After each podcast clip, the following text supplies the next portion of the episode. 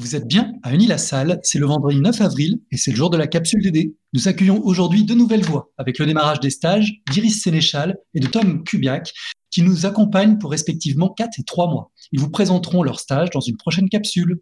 Vous êtes prêts? Alors c'est parti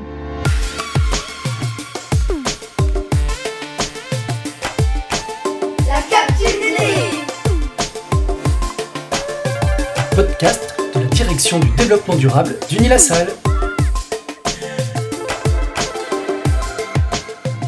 Au menu cette semaine, l'actu du moment, le covoiturage à l'ère du Covid-19. L'écho d'Uni la salle, la semaine étudiante du développement durable présentée par Solidaritaire et Make It Green. L'ODD du mois, focus sur l'ODD 11 dédié aux villes et communautés durables. Et enfin, l'agenda de la semaine prochaine.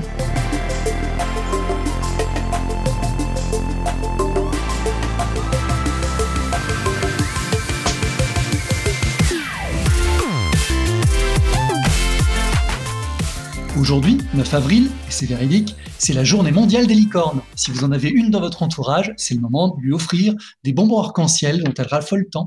Et sinon, c'est pour nous l'occasion de nous arrêter sur une licorne qui œuvre pour le développement durable. En économie, on appelle licorne les startups qui sont valorisées à plus d'un milliard de dollars. Et en France, la plus importante capitalisation d'une telle licorne est celle de Blablacar, promoteur du covoiturage à la française. Avec 90 millions d'utilisateurs annuels répartis sur 22 pays, Blablacar, créé en 2004, est devenu le leader mondial du covoiturage. Pour mémoire, le principe est simple. Des conducteurs publient leurs places disponibles et des passagers les achètent en ligne. En France, la distance moyenne est de 330 km. L'entreprise se rémunère via une commission prélevée sur la participation aux frais demandés par les conducteurs. Le tarif du trajet est fixé par le conducteur sur la base d'un tarif recommandé par l'application qu'il est libre de faire varier dans une limite de 50%. Mais le covoiturage en ces temps de Covid-19, ça marche toujours? Eh bien, c'est plus difficile. Lors des restrictions qui ont porté sur les 16 premiers départements début mars, Blablacar avait supprimé ses bus qui réalisent les liaisons interrégionales. Et la sortie de Jean Castex, le 23 mars dernier, n'a pas aidé à rassurer les utilisateurs. L'étude Pasteur que j'évoquais tout à l'heure montre que la fréquentation des transports en commun euh, serait moins à risque que le covoiturage. Pour une raison simple, le port du masque est bien mieux respecté dans les métros et les trains que dans les véhicules personnels. Toutefois, l'étude de l'Institut Pasteur s'appuie sur une statistique surprenante. Seuls 39% des covoitureurs portent un masque pendant la durée du trajet. Les professionnels du secteur ont aussitôt réagi en précisant que la statistique devait intégrer le covoiturage amical ou familial. Pour eux, les règles en vigueur, réduction du nombre de passagers, lavage des mains, réduisent drastiquement les risques de diffusion du virus. Bref, selon ses promoteurs, le risque est assez faible, mais son usage est clairement en berne. Et puis, il y a le marché du covoiturage de courte distance, avec le développement des trajets domicile-travail. Oui, c'est un marché que certains estiment d'avenir avec la mise en place progressive des forfaits de mobilité durable. Par exemple, l'entreprise Caros vient de lever 7 millions d'euros pour assurer son développement. D'autant que les bénéfices sont multiples partager les frais d'entretien et d'essence du véhicule, passer un moment convivial, réduire les bouchons et la pollution, et offrir une alternative bienvenue aux personnes qui vivent dans des territoires peu desservis par les transports en commun. Pour autant, ce n'est pas l'explosion. Si 7 Français sur 10 utilisent quotidiennement leur voiture pour se rendre sur leur lieu de travail, ils sont nombreux à pointer les difficultés qui reposent sur les utilisateurs. D'autres acteurs sont sur les rangs. Blabla Lines, Ecov et Klaxit, qui est d'ailleurs déployé sur les métropoles de Rouen et du Beauvaisis. Cette dernière solution s'appuie sur une subvention versée par la collectivité afin que le passager ne paie qu'un tarif symbolique de 1 euro. Reste à dresser un bilan. Or, la période est tellement exceptionnelle qu'il est difficile d'en mesurer l'efficacité. Toutefois, les usagers et les métropoles reconnaissent que le modèle peine à s'imposer dans les usages du quotidien le covoiturage domicile-travail cherche à se créer une place dans les nouvelles mobilités. Pour conclure, en cette période où Unilassal entame la révision de son plan stratégique à 4 ans, il est intéressant de reprendre les Blabla Principles qui servent de repère aux salariés de l'entreprise. Nous vous en avons sélectionné deux. Fail, Learn and Succeed. Pour innover, il faut prendre des risques et parfois savoir échouer. Dream, Decide, Deliver une idée n'est rien sans l'exécution, ce qui implique la prise de décision audacieuse et la concrétisation de ses objectifs. Vous retrouverez les autres Blabla Principles ainsi que des liens utiles sur le site de la capsule DD. Une information au passage, une réflexion est en cours au sein de la direction développement durable pour dresser un plan de mobilité à l'échelle du groupe. Plus d'informations dans les semaines à venir.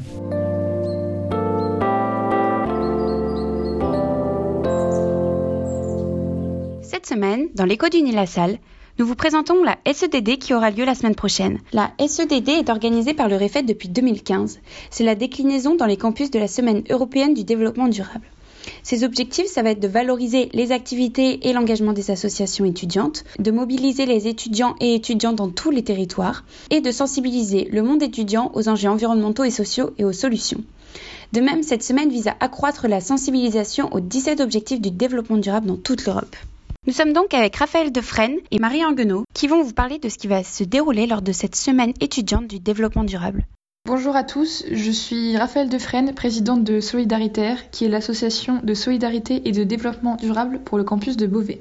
Bonjour à tous, je suis Marie Anguenot, présidente de Make It Green, l'association développement durable du campus de Rouen. La semaine prochaine, donc du 12 au 16 avril, a lieu la SEDD, semaine étudiante du développement durable, sur les campus de Beauvais et Rouen. Cette semaine est organisée par le REFED. Restez connectés sur les réseaux sociaux. Toute la semaine, on va vous partager des défis, des tips et de nombreuses activités. Et pour le campus de Beauvais, il y aura aussi un stand dans l'Agora où il y aura des affiches et des panneaux explicatifs. Durant cette semaine, nous lancerons Ecosia en Campus. Alors, Ecosia en Campus, c'est un partenariat qui permet aux étudiants d'Unilassal d'installer Ecosia sur leur ordinateur personnel à partir du lien que l'on va vous partager et on pourra suivre précisément le nombre d'arbres plantés par l'ensemble des étudiants d'Uniassal de Rouen et de Beauvais. Aussi, nous aurons la chance de recevoir Olivier Ponsimol, qui est membre de l'association Citoyens pour le climat, lors d'une conférence sur l'agronomie, la biodiversité, le climat et les enjeux de la santé. Cette conférence aura lieu le mardi 13 avril de 19h à 20h30 sur Teams et on va vous envoyer le lien très prochainement. Tout au long de cette semaine, nous allons récolter des fonds pour l'association Petit Frère des Pauvres qui lutte contre l'isolement des personnes âgées. Pour pouvoir participer à cette cause, nous vous partagerons le lien de la cagnotte sur nos réseaux sociaux. Merci à tous et restez connectés.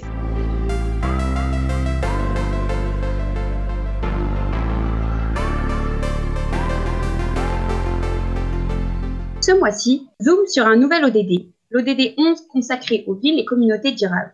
En effet, depuis 2007, la moitié de la population mondiale vit en milieu urbain et, évidemment, cette tendance reste croissante. Un défi démographique et un défi environnemental. Elles produisent plus de 70% des émissions mondiales en CO2 et consomment entre 60 et 80% de l'énergie mondiale. Mais elles constituent un levier d'innovation en concentrant la formation et les richesses avec 80% du PIB mondial brut issu de ces territoires. Alors, les villes se mobilisent. L'ODD qui leur est dédié propose plusieurs cibles à atteindre, mais quelles sont-elles? Parmi les principales cibles qui concernent l'ODD 11, on trouve d'ici à 2030 assurer l'accès à tous à un logement et des services de base adéquats et sûrs à un coût abordable et assainir les quartiers de taudis.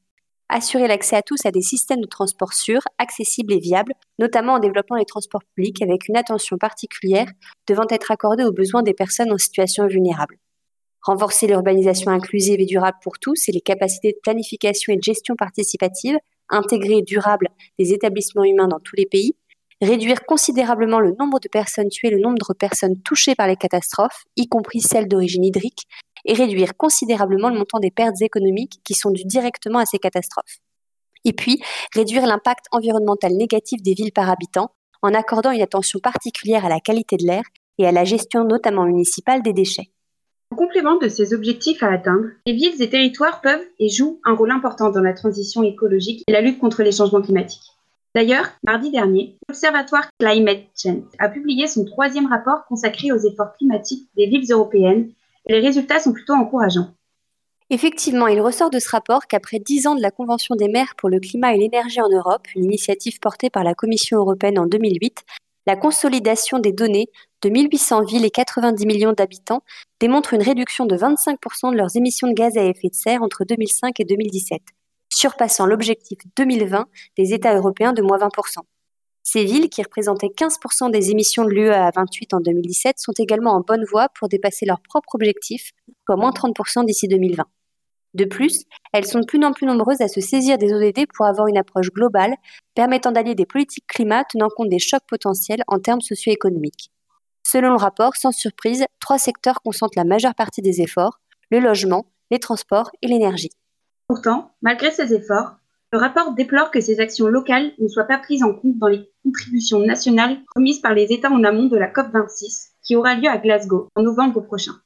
Néanmoins, il est intéressant de noter que dans le prochain rapport du GIEC, attendu au printemps 2022, les rapports sur l'adaptation et sur l'atténuation comprendront chacun un chapitre entier dédié aux villes, avec des solutions pour mieux cartographier les risques et mieux cibler les actions grâce à l'innovation et la gouvernance au sein des réseaux des villes une manière de rendre compte du levier important que peuvent jouer les villes et territoires dans la transformation écologique et la contribution aux objectifs de développement durable.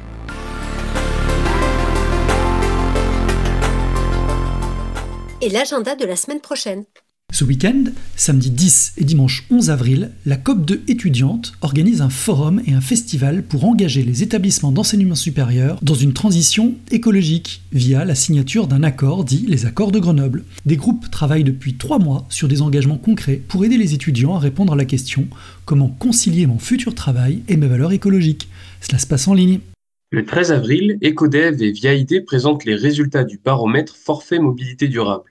Au cours de ce webinaire seront proposés un état des lieux du déploiement du forfait mobilité durable ainsi que les leviers qui favorisent son développement.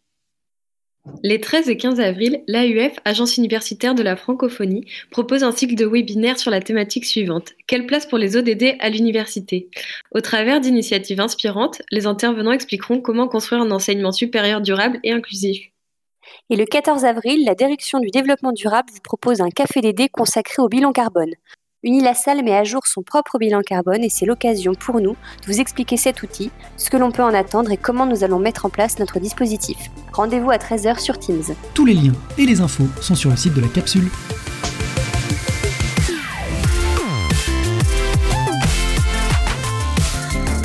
Et voilà, la capsule des dés la salle, c'est fini pour aujourd'hui. J'espère que ça vous a plu. N'hésitez pas à nous partager vos courriers enthousiastes, vos propositions de thèmes et vos suggestions d'amélioration à l'adresse capsuledD.unilasalle.fr. Merci pour votre écoute et pour vos voyages en faveur du développement durable. On se retrouve la semaine prochaine. Et d'ici là, vous pouvez méditer cette pensée attribuée à Winston Churchill. Si vous ne prenez pas le changement par la main, il vous prendra la gorge.